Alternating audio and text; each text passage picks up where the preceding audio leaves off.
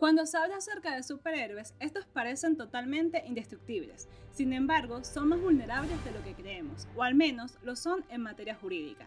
Mi nombre es Glorimar González. En esta serie de podcast llamada Los derechos de los superhéroes, desarrollaremos los derechos de los personajes de Marvel Comics.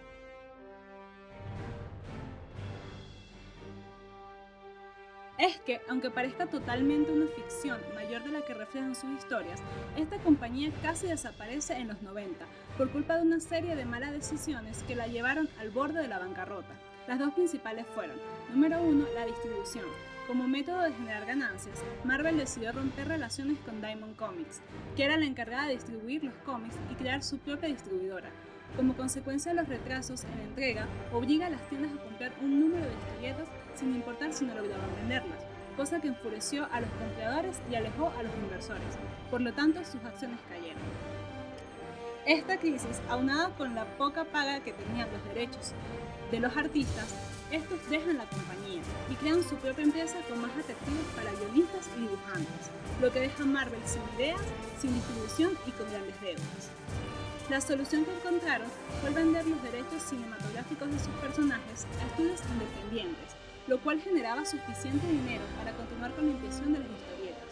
Pero los beneficios que le aportaban a la empresa eran bajos, debido a que solo ganaban el primer pago por la venta y un porcentaje mínimo por los derechos de autor. Por lo tanto, cedía el control de sus productos a terceros por una ganancia a corto plazo.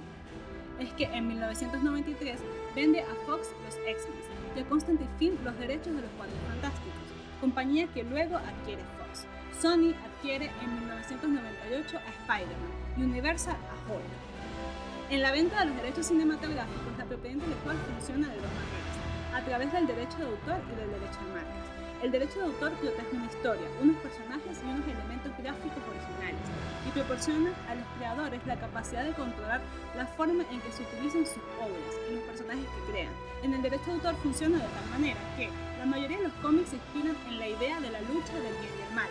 Si bien esta serie de ideas en general no cumple con los requisitos para obtener la protección del derecho de autor, la interpretación singular del autor, el argumento y los personajes creados para llevar a cabo esta lucha sí lo llevan.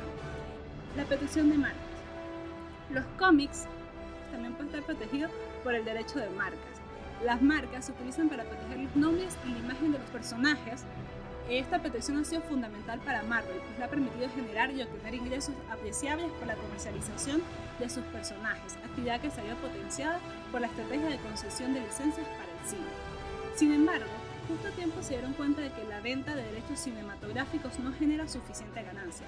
Es que de los 1.200 millones recaudados en taquilla por la primera trilogía de Spider-Man, Marvel solo recibió 62 millones. Es por ello que decide fundar Marvel Studios. De ahí a producir el universo que conocemos hoy en día como MCU. Luego de la compra en 2009 de Disney a Marvel y la adquisición de Fox por Disney, muchos de los personajes han retornado a la casa de las ideas, excepto uno, Spider-Man, que sigue perteneciendo a Sony.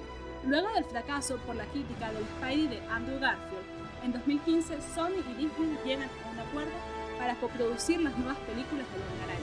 Sony continúa con la mayor parte de los derechos de Spider-Man y tiene el poder de decisión acerca de las películas que realizarán, mientras que Marvel recibe solo el 5% de la distribución y derechos de autor del personaje.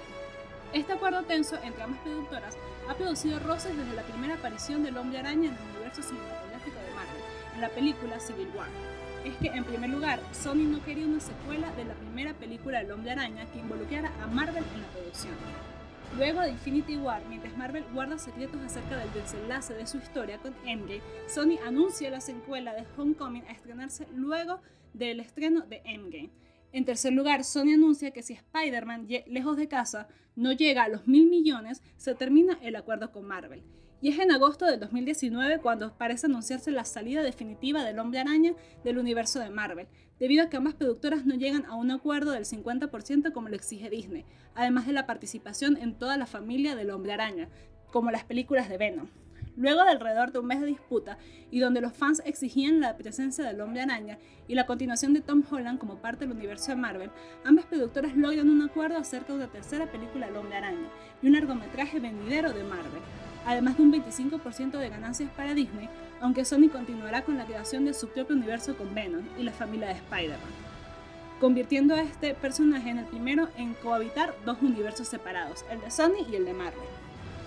Esperando que este acuerdo se mantenga en el tiempo y con ganas de ver lo que hará Disney en el futuro, habiendo recuperado los Cuatro Fantásticos y X-Men para continuar expandiendo su universo luego del cierre de muchos de sus personajes con la primera etapa con Endgame, nos veremos nuevamente en otro episodio de los derechos de los superhéroes.